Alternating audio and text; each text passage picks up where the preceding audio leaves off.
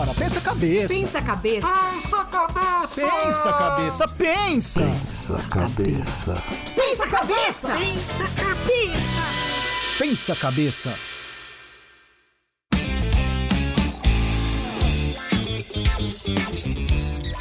Olá, amigos e amigas, meus bons camaradas. Vocês acabam de entrar no lugar que reúne as cabeças mais geniais do Brasil, sim. Mas eu não estou falando de nós apresentadores, e sim de vocês ouvintes. Porque aqui do lado de cá somos meros condutores do seu raciocínio para o êxtase da inteligência. Sim, fique atento se você está de fones de ouvido na igreja, numa biblioteca. Existem chances reais de você sofrer de risos altos involuntários, espasmos sonoros de compreendimento, entusiasmo exacerbado, porque começa agora o Pensa Cabeça. Eu sou Daniel Ângelo, físico. Do meu lado, ah, não tem ninguém, porque nós estamos à distância. O nosso papo hoje é à distância.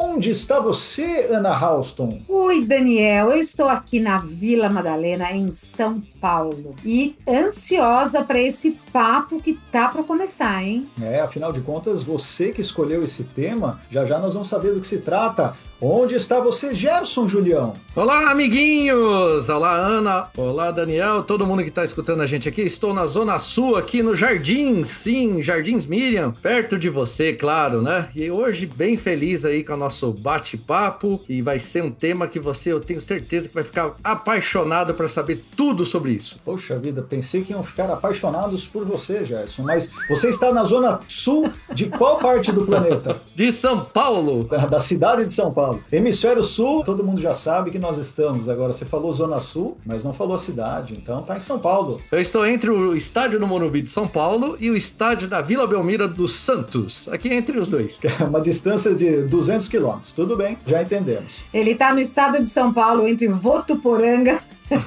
e São Paulo é super fácil de encontrar, é só ficar ligado. Não, porque senão o pessoal começa a mandar boleto aqui, aí não vai dar certo. Tem que dar um pouco de trabalho. Aqui no Pensa Cabeça a gente vai explorar um tema a cada episódio. Então, duas coisinhas que vocês ouvintes precisam saber. A primeira delas é que a inspiração para cada tema vem de alguma comunicação pública. Pode ser um rótulo de alimento, uma bula de remédio, uma propaganda de TV, o slogan de um produto, uma musiquinha, qualquer coisa que a gente achar um pouco bizarra assim do ponto de vista da ciência, nós vamos trazer aqui para aprender. E contamos com você também para enviar para a gente sugestões. Tudo que vocês verem por aí que fala, cara, isso tá errado, isso é esquisito, manda aqui que a gente vai debulhar. A segunda coisa que você precisa saber é que o nosso bate-papo é sempre baseado na ciência. Então a gente estuda antes, a gente busca artigos científicos, busca referências sólidas para não ter achismos, né? Não ter a coisa que a gente acha, é a coisa que a gente encontrou. Então, ó, se tiver algum tipo de achismo, alguma coisa que a gente não tenha certeza aqui no episódio, você vai ficar sabendo, nós vamos te avisar, tá bom? Não se esqueçam também dos três passos para aprimorar a sua inteligência. Siga o Pensa Cabeça no Instagram, indique esse podcast a um amigo e compartilhe esse conteúdo nas redes sociais. Eu garanto que você vai ser mais feliz seguindo esses três passos. Então, recados dados, está na hora do episódio. Vamos embora!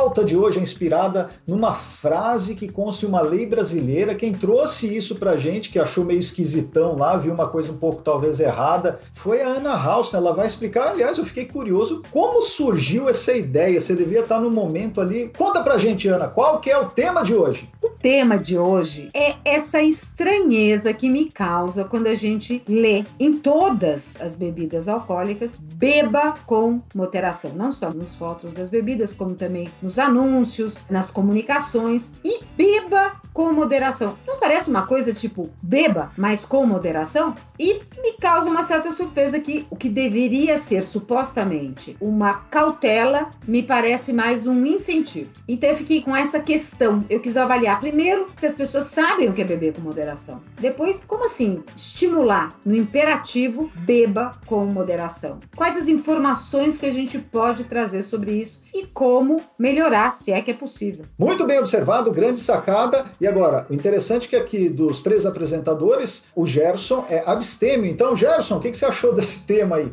Olha, é um tema bem legal, apesar que eu não bebo. Então, eu não tomo nada com moderação porque eu não bebo, só bebo água e refrigerante, né? Não bebe bebida alcoólica. Nada de bebida alcoólica. De vez em quando aí, no final do ano, uma champanhe daquelas bem baratinhas que né, você pode tomar tudo que ainda vai estar moderado. Mas de resto eu não bebo nada. Só no chá, água e refrigerante. Ah, por isso que você tá assim, né? 72 anos com cara de 40, Gerson. Parabéns, viu? Eu como bastante miojo de manhã, que isso faz toda a diferença com o sódio. Ah, um dia nós vamos fazer um episódio do miojo. Eu vou precisar experimentar miojo, né? Porque a gente toda- nunca comi miojo. Peraí, peraí, para, para tudo. O que, que você acabou de dizer? Você nunca comeu miojo?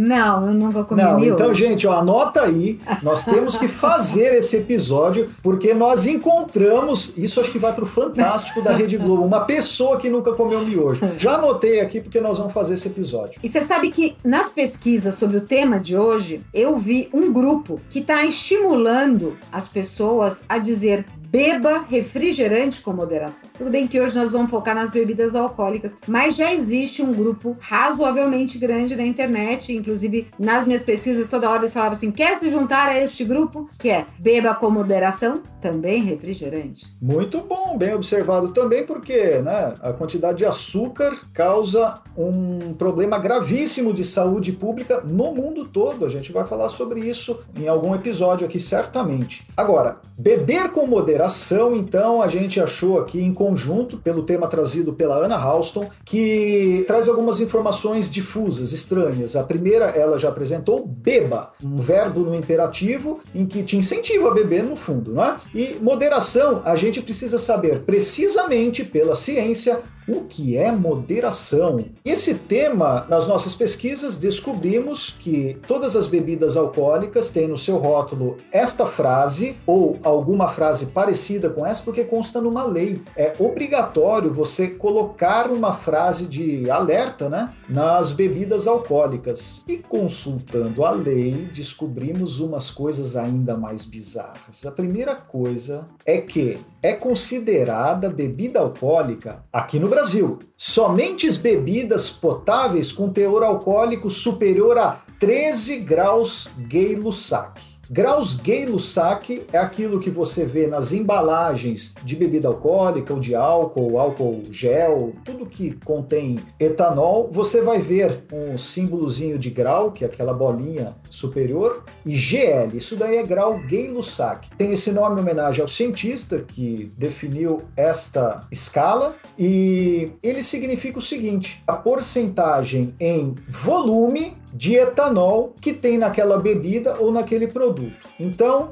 se você comprar um álcool 70 graus GL, você está comprando um álcool em que 70% do seu volume é etanol e os outros 30% provavelmente seja água. Ok? Resolvido com a questão graus Gay-Lussac? Agora, ô Ana, acima de 13 graus ser considerado bebida alcoólica para efeitos da lei, acho que é um pouco grande, hein? Não, primeiro assim, já é difícil a gente saber essa porcentagem, né? Em geral, as leigas aqui você acabou de explicar, então é bom ficar atento. Quanto é isso? E quanto cada bebida tem disso? Então, ah tá, tem 13%, é alto. E quantos copos eu vou beber até chegar o que eu não posso beber? Então também é meio confuso. Agora, 13, quais são as bebidas que tem 13, hein, Daniel? Você sabe? Jogo essa pro Gerson que toma um champanhe barato, ele diz ele, palavras dele, no fim do ano. Champanhe, Gerson, você que não é um conhecedor de bebidas alcoólicas, champanhe é um tipo de vinho que seu processo ocorre na cidade de Champagne, que fica na França. Então, tudo que você encontra que não é produzido lá, tecnicamente não seria champanhe, mas é aquela bebida espumante. Agora diz aí, pergunta da Ana, responde pra gente, cara. Bebidas acima de 13%, o que, que você acha que tem acima de 13%?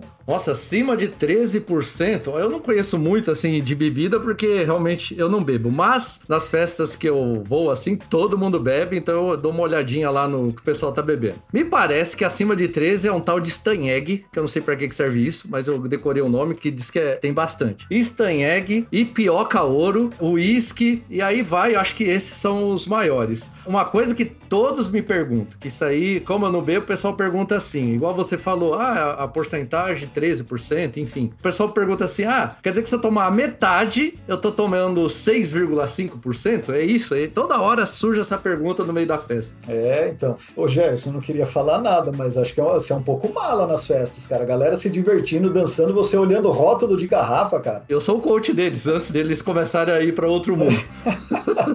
Você é o guia espiritual da galera e o guia Sim, alcoólico sim. da galera. Da hora, É o cara. que passa pro outro mundo ou não?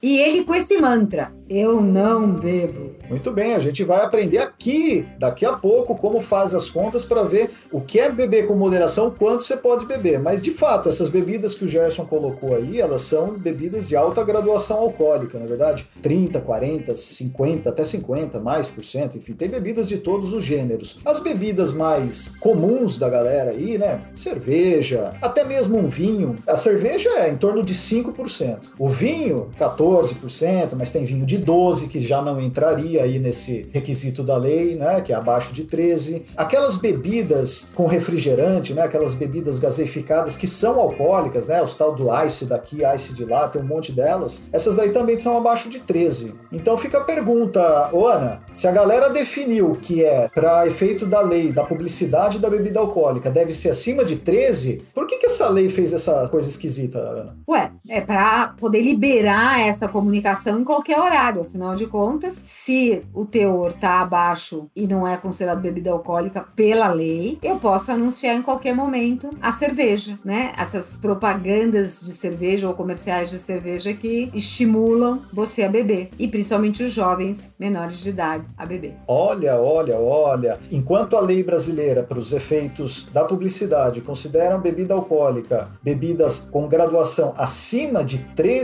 graus Gay-Lussac, a Organização Mundial da Saúde considera apenas 0,5. Sim, é isso que você ouviu. 13% contra 0,5. Então, uma bebida que tenha 0,5 graus Gay-Lussac, que corresponde a meio por cento do volume em etanol, ela já é considerada uma bebida alcoólica para a Organização Mundial da Saúde. Gerson, o que, que você acha sobre isso? Bom, tô aqui esperando a resposta seguinte, que como eu não bebo, e deve ter muita gente que tá escutando a gente que não bebe também, o que é o Stanheg, com esse nome estranho? Olha só, Daniel, porque Stanhanger é uma bebida à base de zimbro, à base de juniperus, que é sinônimo de zimbros. É, uma, uma frutinha redondinha, assim, parece uma jabuticaba, só que é um pouco menorzinha. Eu não gosto dessa bebida, mas ela é uma bebida que lembra muitos aromas de raízes, de, sabe, fortes, assim, parece um perfume. Eu não gosto, não. Mas vamos lá, então, olha, essa mesma lei, ela prevê a inserção de uma, o que eles chamam, cláusula de advertência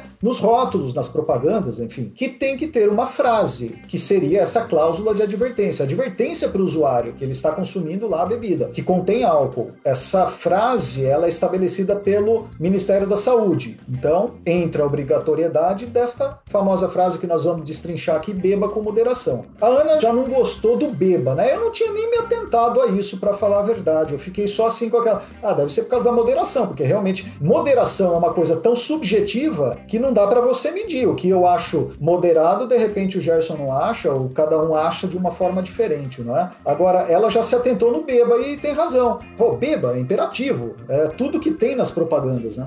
Não, é quase um estímulo. Quer dizer, já os comerciais, eles trazem essa questão da bebida como algo que diverte, né? O gesto já não é divertido, né? Voltando a Steinegger, ele vai pegar uma bebida do século XV, né? Foi quando ela foi lançada. E aí você pega numa situação onde muitos ainda não bebem, que são adolescentes, e você tem aí beba com moderação, não sabe nem o que é moderação e ainda se sente estimulado a beber. Então, eu acho que esse é o mais questionado. Não beba. Se beber, beba com moderação. Esse deveria ser o estímulo que a gente dá. A gente, além de estimular, tem essa questão do teor alcoólico mais alto. Muito bem. Então, realmente, todas as propagandas que a gente assiste por aí são verbos no imperativo, né? Beba, compre, coma, vá. É sempre assim. Então, o beba ali, como cláusula de advertência, já ficou meio esquisito. E nós vamos destrinchar tudo isso que significa moderação pelo viés científico. Você vai entender as graduações alcoólicas, o que é um, o que é outro.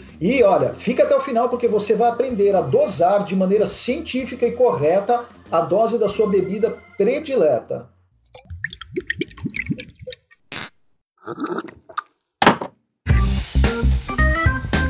E o que traz essa obrigatoriedade de mostrar para as pessoas que aquilo contém bebida alcoólica, porque você não vê isso na embalagem de biscoito, você só vê nas bebidas alcoólicas, tampouco numa garrafa de refrigerante alguma advertência nesse sentido. Sinal que qualquer bebida alcoólica ou o etanol, o álcool, traz algum malefício. Será que é isso, Gerson? Quais os malefícios do etanol quando ingerido? Olha, o que eu observo assim, meus amiguinhos quando estão tomando uma lá, assim, tudo, depois de um certo tempo, algumas pessoas, eu não sei se isso seria um mal, né? Eles começam a ficar felizes. Mas aí fica feliz demais, eles começam a contar piada e só eles acham graça e quer que a gente dá risada também. Tem aqueles que ficam milionários. Aí o cara, não, deixa comigo a conta, pode beber, pode comer, tem esses, né? Que esse também é bom pra gente. A gente que tá do lado assim é bom. Eu sou rica!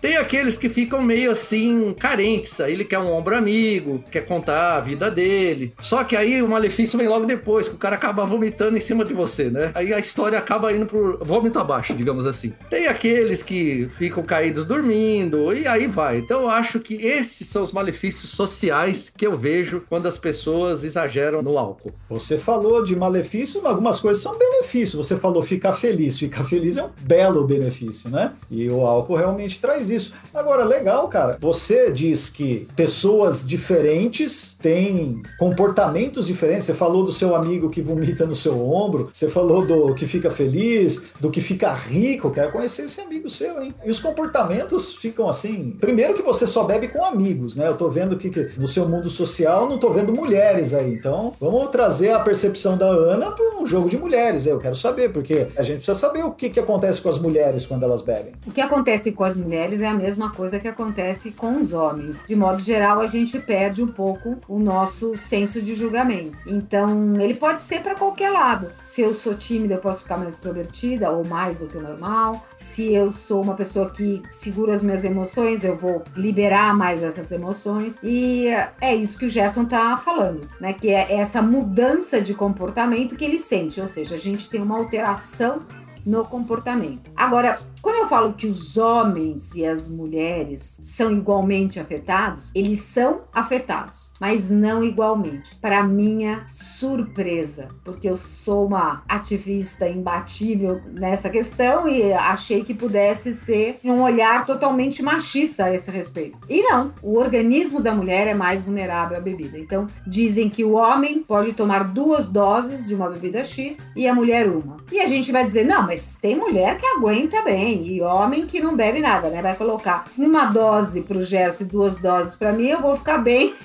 Ele vai cair duro. Então, óbvio que tem o hábito. Mas colocando os dois na mesma situação de costume com a bebida, a mulher tende a ser mais vulnerável aos efeitos do álcool. E tem outra coisa também que eu achei muito interessante nessa nossa pesquisa é que o álcool age diferente nos sexos. Então a mulher ela tem uma ação e o homem tem uma ação diferente. Cara, isso eu achei. Eu tinha essa neura sua também de falar, pô, os caras estão falando aí que a mulher. É um pouco de machismo, porque conheço mulheres que bebem e não ficam, não dão piti ou não passam vergonha de nada. Isso é comum, totalmente comum, bebem como homens. E, de fato, existe isso que você falou, que aliás no final você vai entender direitinho isso, e tem as diferenças entre os sexos. Agora, Gerson, você já esteve com mulheres bebendo? Porque o Gerson você vê que ele é empírico, né? Ele tá nas festas. Ele é o cara que tá lá, tá nas festas, tá olhando, tá gerenciando tudo. É o nosso gerentão aqui das festas. Ô Gerson, você viu mulher bebendo já? E você tem qual a impressão da questão de efeito do álcool no corpo da mulher? Olha, eu já vi assim, mas a impressão que eu tenho que dá um efeito assim da mulher é que ela começa a falar mais. Aí ela conta a história, e conta a vida inteira, e aí pede mais uma, aí conta a história de novo, e conta a vida inteira, aí pede mais uma, aí conta de novo a história, aí na quarta você, nossa, eu já decorei essa história, acho que eu vou tomar uma também para ver se se muda de história. Mas geralmente é isso que acontece. E o mais engraçado é que isso eu vejo mais na mulher. A mulher, ela bebe, ela coloca a bebida no copo e conta a história, e conta a história e não cai a bebida. E ela faz assim, se mexe, não sei o que, não cai a bebida. Ela tem um centro de massa regulado na bebida que não faz ter um deslocamento da bebida para fora do copo. Enquanto que os homens, eu vejo ele jogando lá um pro santo, tudo. Ele desperdiça um pouco pro santo, não sei se é pra dar sorte, o que, que é aquilo. Eu observo isso na diferença da mulher com o homem. Olha, eu vou dizer uma coisa. É assustador imaginar alguém sem beber e com este senso de julgamento. Quando eu estiver bebendo, eu vou deixar o copo na mesa quando eu for falar com o Gerson, para ele não fazer avaliação do meu centro de massa. Agora, Daniel, outra coisa que eu fiquei chocada quando você falou da bebida e a diferença do sexo, eu não tinha escutado o S. Eu falei, bom, será que ele vai falar outra coisa aqui? Ou será que nós vamos continuar falando entre homens e as mulheres ou as situações? Ai, que danado.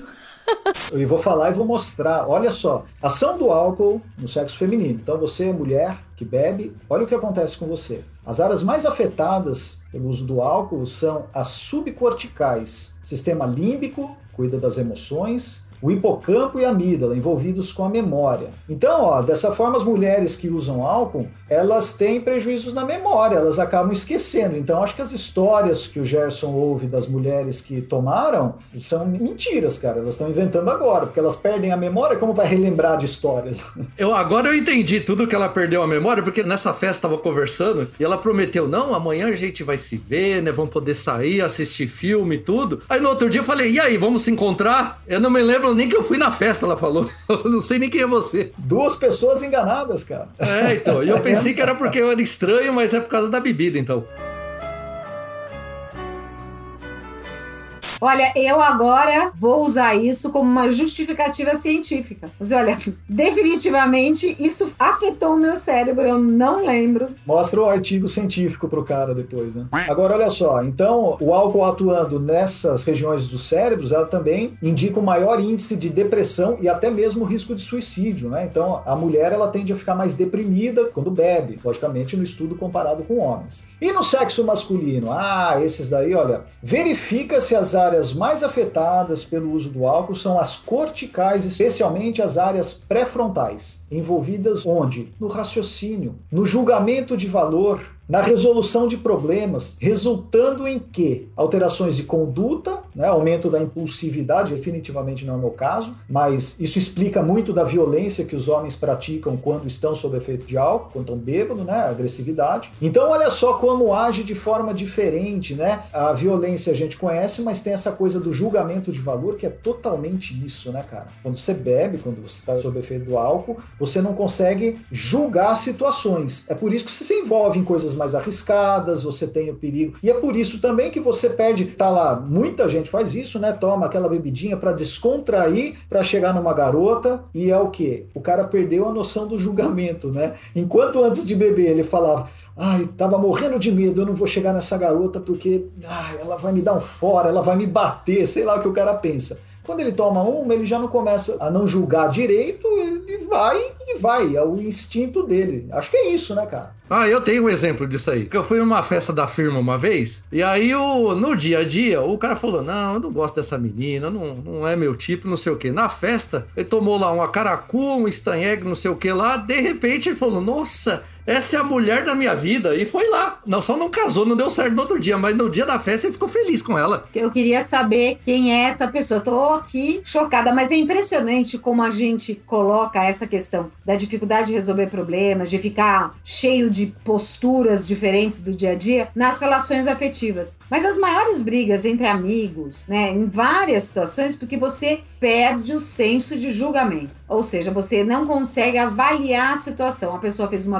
brincadeira, você se ofende. A pessoa quis se abrir, você pode se incomodar. Quer dizer, a sua avaliação de julgamento fica prejudicada. E nós estamos falando ainda só das questões prejudiciais emocionais. Tem mais para frente aí que é a saúde. Sim, tem razão. A gente falou dos emocionais aí porque é o que compreende a nossa vida social, né, comportamentos, etc. E o álcool, ele é tão inserido na nossa sociedade, né? Ele tá tão incluso lá dentro que a gente passa por situações como essa o tempo todo. Até mesmo o Gerson, que é um cara que não não bebe, mas os amigos bebem. Ele vive, ele convive com essa história. E a ideia de falta de julgamento, como a gente começa a falar de violência, né? Que é o homem que de repente briga, é o homem que de repente até promove uma briga com uma mulher, né? Comete um feminicídio sob efeito de álcool, esse tipo de coisa. Essa coisa da falta do julgamento tem a ver também com não poder dirigir. Por que, que você não pode guiar um carro sob efeito de álcool? Olha aí, cara, tá escrito para você em artigos científicos. Embora você, tomando álcool, você perceba isso, mas mesmo quem não toma, você perde o julgamento. E fora que você perde reflexos também. Mas você pode correr mais, colocar o carro numa situação muito mais perigosa do que você, no julgamento normal, colocaria. Então, é extremamente perigoso. Aliás, vale aqui a nossa cláusula de advertência, né? Não dirija sob efeito de álcool, cara, de verdade. Isso daí é muito perigoso. E falando então, como a Ana já jogou a bola, sobre outros aspectos maléficos do álcool, que não somente os sociais, o álcool promove doenças também, ele pode provocar doenças, né? Aliás, ouvinte, fique tranquilo, viu? Até o final você vai ouvir também benefícios do álcool, tá? A gente começou pelo malefício, mas daqui a pouco a gente vai justificar que a gente pode beber um pouquinho sem problema.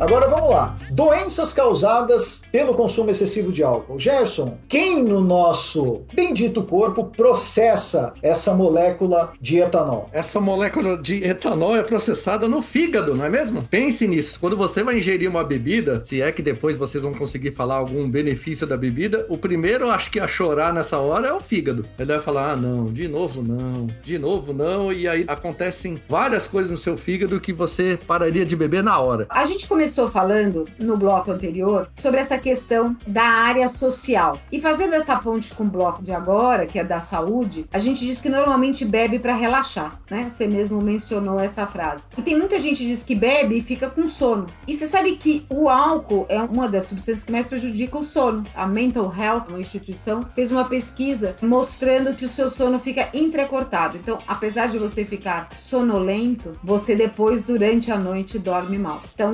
vem aí já o primeiro problema, onde a gente acha que é uma questão de estar mais sociável, mas depois você também dorme pior. E aí o seu fígado reclama depois que você acorda e dormiu mal. Tem razão, porque aí é a famosa ressaca, né? A famosa ressaca que você sente lá. De fato, é o fígado que processa o álcool, mas o fígado ele tem uma capacidade, né? Ele não é infinito. É por isso que você não pode colocar muito álcool no seu corpo, porque você vai sobrecarregar esse órgão do seu corpo. O fígado, meus amigos, ele é capaz de processar 8,5 gramas de etanol por hora. Então, se você está nesse limite, que já já, até o fim do episódio você vai entender, saber medir esses limites, aí o seu fígado está lá, não está sobrecarregado. Se você passar disso, você sobrecarrega o fígado. Você vai ter problema e doença na primeira vez que você fazer isso? Não, claro que não. Mas se isso se tornar constante, sim, aí você vai começar a ter problemas. Essa é a coisa difícil, né? E é a dúvida que me vem, porque assim, a gente falou do fígado, a gente sabe que o álcool também provoca vários tipos de sangue, mas tudo isso tem a ver com a palavra que está absolutamente certa no aviso, né? O imperativo a gente deixaria para lá, mas a moderação. O que é moderação para que a gente possa desfrutar de bebidas alcoólicas que a gente gosta? É isso aí. Chegou exatamente no ponto, né? Você não pode sobrecarregar o seu fígado e o que é a moderação. Eu tenho um dado aqui bem curioso que é assim, ó. Quem consome 80 gramas de etanol por dia, então, aí nós vamos entender já já. Tô falando isso, ó. Lá até o final você vai entender o que são 80 gramas de etanol numa bebida. Quem consome 80 gramas de etanol por dia ou mais, né? Desenvolve doença hepática, ou seja, doença do fígado, em 10 anos. Então, se você é um bebedor contumaz, bebe, bebe todos os dias e bebe aquela quantidade ali, em 10 anos, cara, você vai ter problema. Ah, só daqui 10 anos? Não, 10 anos é logo ali. A vida média tem em torno aí de 75 anos, meu camarada. Então, você pode desenvolver uma doença num período muito produtivo da sua vida ainda, né? Num período que você está jovem. Então, já já vamos entender o que são esses 80 gramas aí. Ah, agora que você falou 10 anos, você já viu aquela camiseta lá? Bebida mata devagarinho. Aí vem, mas tudo bem, eu não tenho pressa. Então, foi bom o que você falou, eu não tenho pressa, mas são 10 anos. E outra, a bebida, ela tem um meio que um fator acumulativo, né? Se você tem problemas assim de bebida, você para, lógico, seu corpo vai tentar se recuperar, mas nunca vai voltar a estaca zero se você foi um daquele alcoólico compulsivo, né? Então você precisa tomar muito cuidado com isso. Né? Tem aquele cara que fala aqui, ah, eu bebo socialmente, mas o socialmente do cara vale para um exército. Vamos então entender agora o que é essa tal de moderação. Chegou o momento, nós vamos definir, colocar recortes científicos nessa história, ninguém mais vai ter dúvida. Para saber o que é moderação, então, você tem que saber quanto de etanol você está ingerindo. Então, eu estou falando etanol aqui, gente, mas é álcool, é o que você chama de álcool. O que está em todas as bebidas alcoólicas é o etanol. O álcool que tem lá dentro é o etanol, tá? Não é o etanol do posto de combustível, né? Embora ele seja o mesmo tipo de álcool, é o etanol também, mas o de posto de combustível, ele não é potável, você não pode ingerir esse álcool. Agora, os da bebida alcoólica, sim. Etanol, a gente tem que entender o que corresponde a uma dose e quantas doses a gente pode beber num dia ou por hora para que se configure essa coisa de ser moderado. Ô Daniel, só um parênteses que você falou aí do posto, né, que é o mesmo etanol, mas você não pode beber porque não é potável. Isso é feito, claro, de propósito, porque quanto que tá o litro do álcool? O Gerson é perspicaz, gente. O litro do álcool tá caro agora, hein, mas tá uns quatro... Isso, uns quatro reais. Eu não sei quanto que tá um litro de cachaça ou de Stanyeg ou de uísque, mas deve ser bem mais do que isso isso. Então imagina que se não tivesse essa informação aí, que ele não pode ser potável, a pessoa ia lá, comprava um litro de álcool e de etanol e tomava. No, God, please, no! No! E aí eu quero deixar só um ponto também reforçado nisso, que é qual é a definição de moderação, né? Então, existe uma definição que é a virtude de permanecer na medida certa comedimento e evitar extremos. Isso está no dicionário. É a virtude se permanecer assim. Então vamos lá, o que é na medida certa? Então, para saber sobre as moderações, como diz o dicionário, nós vamos estabelecer aqui o que é dose, né? Agora, curiosamente, queridos ouvintes, não existe uma definição oficial do que é dose. Nós vamos ter que inventar algumas coisas aqui, você vai ver. Não, mas Daniel, a dose vai depender da bebida. Não da... vai, não. Assim, o volume da dose sim, mas agora, quanto de álcool? Porque a dose está relacionada ao álcool. Então vamos lá. A OMS define sim, tem uma definição de dose lá como sendo 10 gramas de etanol puro. Então, se você está ingerindo em qualquer bebida 10 gramas de etanol puro, você está tomando uma dose. Aí vem cá, se você pegar o etanol purificado, o etanol potável, 10 gramas vale menos que 10 mililitros, porque a densidade do etanol também é menor do que a da água. Então, se você tomar 10 gramas de etanol, você está ingerindo uma dose. Agora, se você diluir esses 10 gramas em 2 litros de água, a sua dose corresponde aos 2 litros. Então, só quando você ingerir esses 2 litros de água que você ingeriu uma dose para efeitos de álcool. Então, não confunda. Porque isso causa confusão, porque como cada bebida tem uma graduação diferente, o cara acha que ah, o volume de cachaça que ele pode beber é o equivalente ao volume de cerveja, mas não tem nada a ver, porque o que corresponde à dose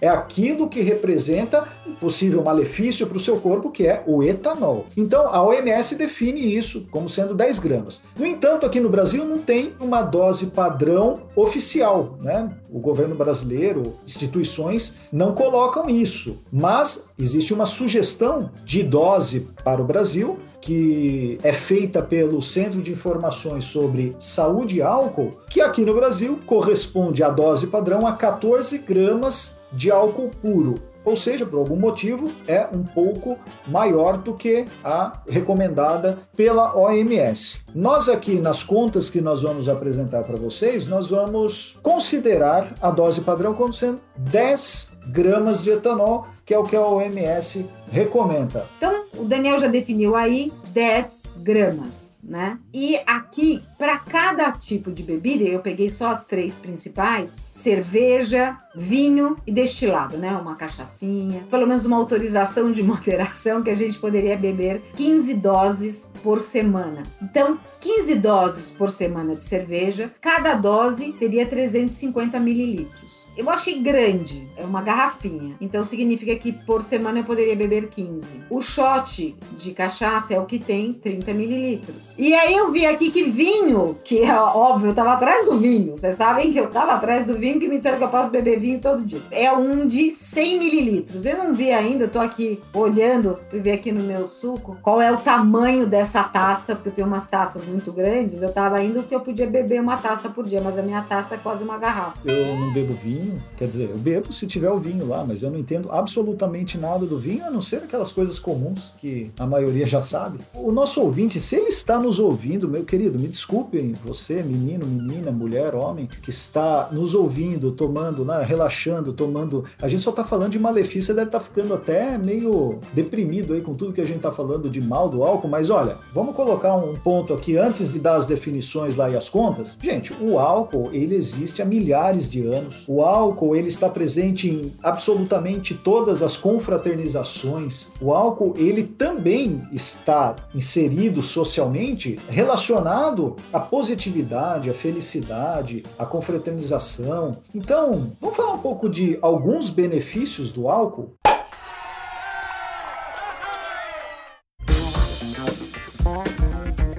Agora, existem alguns benefícios do álcool, né? E pode fazer bem para o seu coração. Dificilmente um cardiologista, um médico qualquer, vai te recomendar bebida alcoólica, porque ela, você pode se tornar dependente, pode produzir efeitos indesejáveis, claro. Mas já se sabe há muito tempo que o álcool tem alguma proteção no coração. Isso já era sabido, mas não se sabia o mecanismo. E olha que interessante, cara, um grupo brasileiro aqui escreveu um artigo muito interessante com uma hipótese por que o álcool né, em baixa quantidade, ao longo do tempo ele pode proteger o seu coração. Eu não sei se eu vou saber traduzir exatamente em palavras fáceis, porque não é minha área, mas basicamente o álcool ele ofende os tecidos cardíacos pouco a pouco e o tecido cardíaco ofendido ele tem que se recuperar.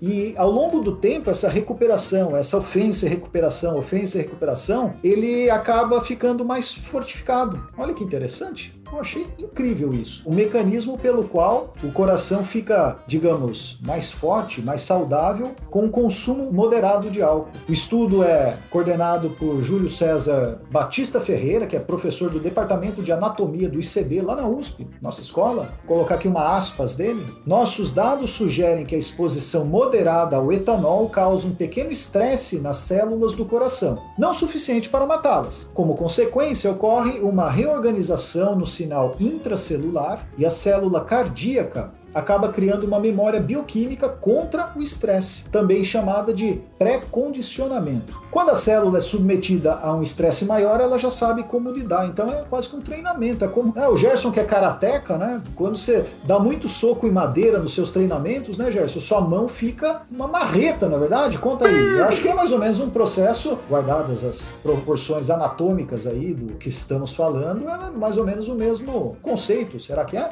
O que eu posso falar do karatê é o seguinte: a gente dá muitas porradas em objetos ou qualquer coisa assim pra gente falar assim que vai fazer um calejamento.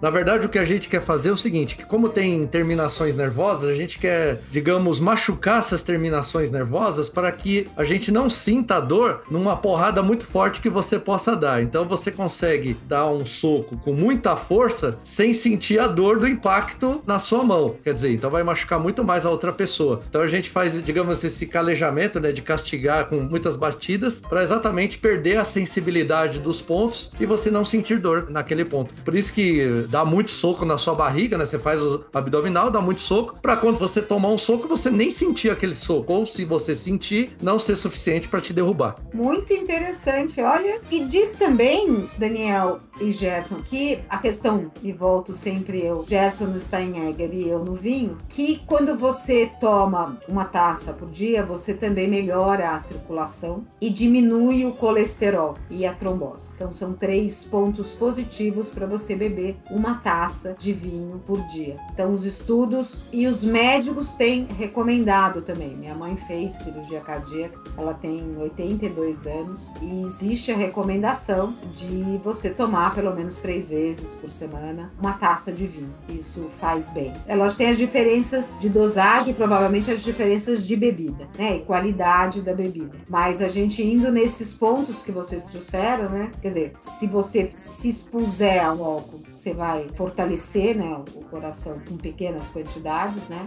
refazendo o tecido, melhorando a circulação, então por isso a trombose. E o colesterol provavelmente deve ter algum impacto aí na gordura, sei. Então isso é até um ponto para vocês explicarem melhor. O vinho especificamente ele tem um polifenol lá, um queridinho da galera que é chamado resveratrol. Só que assim, ele não é só no vinho que tem, porque ele é uma molécula que fica na película das uvas, né, das uvas escuras. Né? Então no vinho tinto você tem uma concentração grande de resveratrol e é ele que promove esse bem de saúde. Só que ele pode ser encontrado também no suco de uva. Né? Então você que quer ter os benefícios deste componente, mas não consome álcool, não quer consumir álcool, toma suco de uva, que também faz o mesmo efeito. E eu achei aqui uma coisa, eu Gerson, acho que isso você come, cara. Eu acho que isso você adora, velho. Que tem muito resveratrol também. Amendoim. Amendoim eu como muito, viu? Eu adoro comer amendoim, principalmente aquele que tem uma pimentinha por fora, o vermelhinho. É numa parte específica do amendoim, não é no amendoim, sim, é na pele dele. Você come amendoim com pelinha ou sem pelinha? Ah, não, sem pele, senão gruda no dente, você fica com o dente lá. Aí não funciona, aí só moral cai na hora. Não, sem pele. É, então você não tem doses de resveratrol com isso daí. Mas tudo bem. Gente, olha, consumir álcool realmente pode ser perigoso, mas tem grandes benefícios. Eu espero que todos que nos ouçam saibam controlar a partir de hoje o seu consumo de álcool para explorar os seus benefícios e fugir e correr dos seus malefícios. Chegou o momento então de você entender, meu cara, porque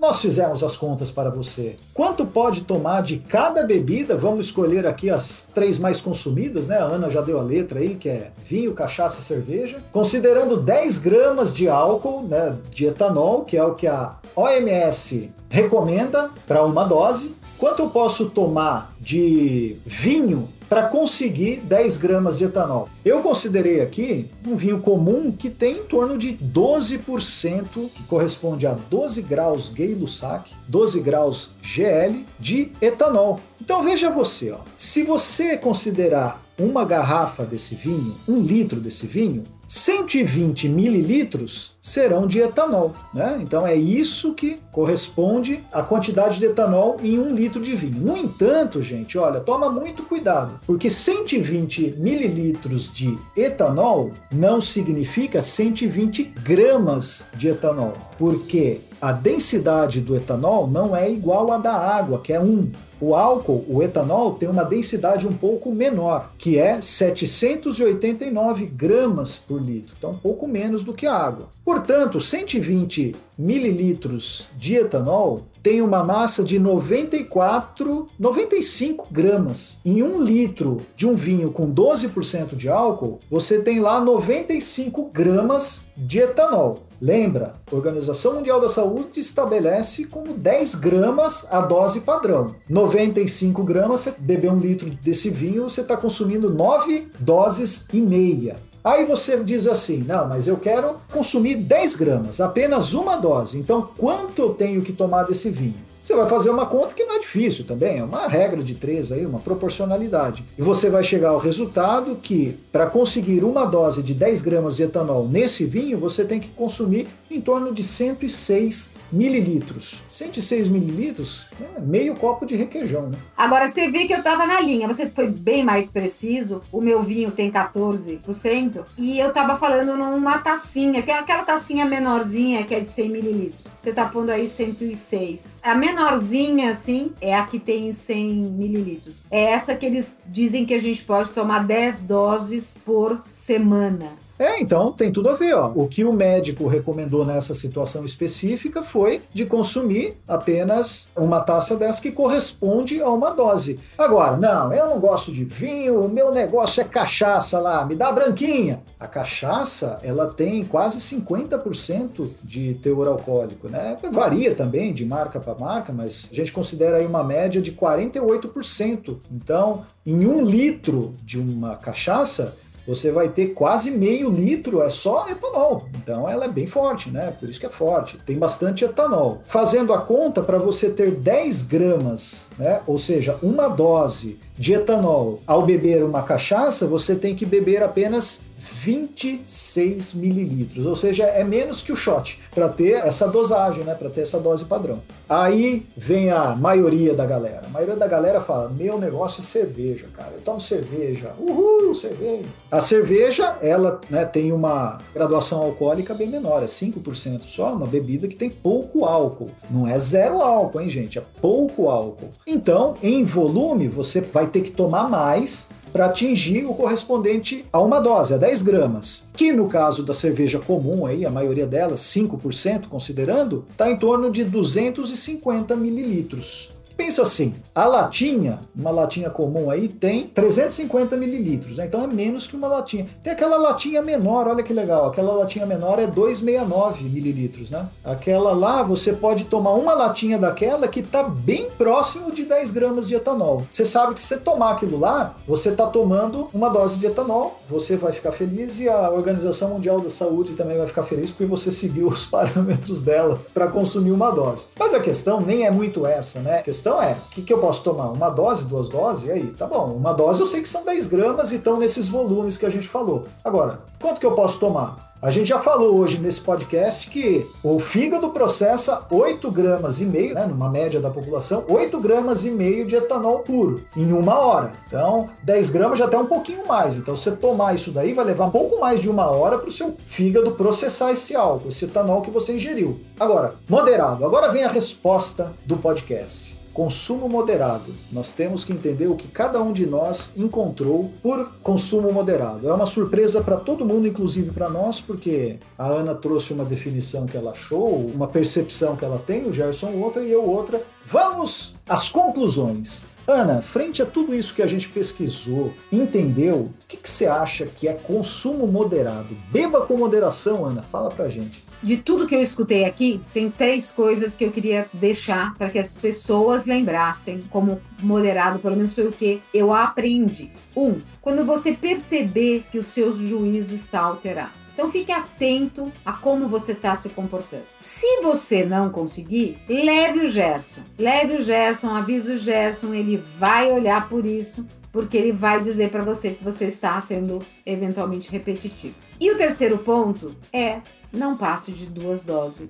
Muito bem, então, boas recomendações de Ana Halston. Agora, Gerson Julião, você que é abstêmio, vai dar as conclusões puramente científicas do que você acha que é beba com moderação. Olha, beber com moderação, bom, como eu não bebo, eu acho que é o seguinte: se você vai lá, tá lá entre o tal do Steinegg e a cerveja, e você não tem noção do que pode acontecer com você, tome a cerveja, porque pelo menos ele tem em média 5% do volume de álcool no volume da cerveja toda, né? Então, pelo menos você vai garantir que você vai tomar alguma coisinha, mas não vai ficar doidão. Então, eu vou dar a minha percepção do que é beba com moderação. Olha, Frente a tudo que a gente viu no podcast, todas as nossas pesquisas, a gente entende que consumir 8 gramas e meio de etanol por hora, você está ali num processamento do fígado interessante. Só que não vamos ser hipócritas. Nós estamos num churrasco, nós estamos numa festa, numa balada, cara, a gente vai beber, cara. Então,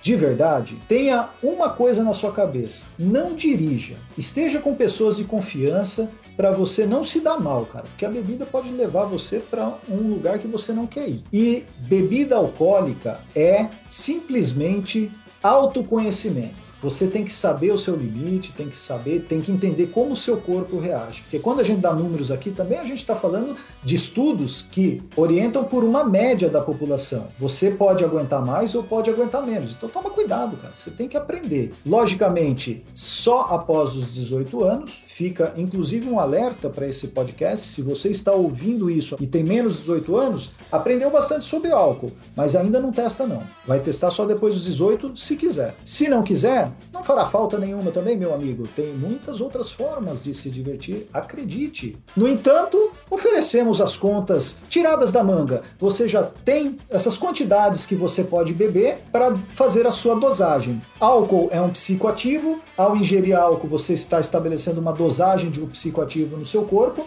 Então, conheça os volumes para você saber até onde pode chegar e com autoconhecimento, certamente você terá uma boa relação com o álcool na sua vida. Gente, nosso podcast Pensa Cabeça está chegando ao final. Não esqueça de compartilhar esse conteúdo para todos os seus amigos e amigas, bebuns e não bebuns, abstêmios como Gerson, porque conhecimento é tudo para não se meter em enrascada.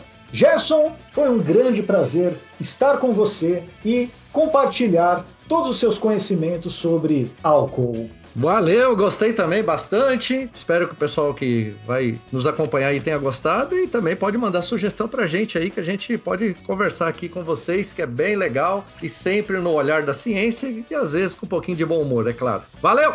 Ana Halston, foi um prazer saber que você não toma vinho em copo de requeijão e que também nunca comeu miojo. Muito obrigado pelo papo de hoje, foi incrível. Muito obrigada, Daniel. Muito obrigada, Gerson. Quando quiser uma dica de um bom vinho, uma boa taça e não a miojo, mas a gente pode pensar em outras coisas. Porque se tiver que comer, eu já vi que a próxima refeição minha vai ser miojo para fazer uma avaliação científica. Muito obrigado pela audiência. Até a próxima. Pensa cabeça.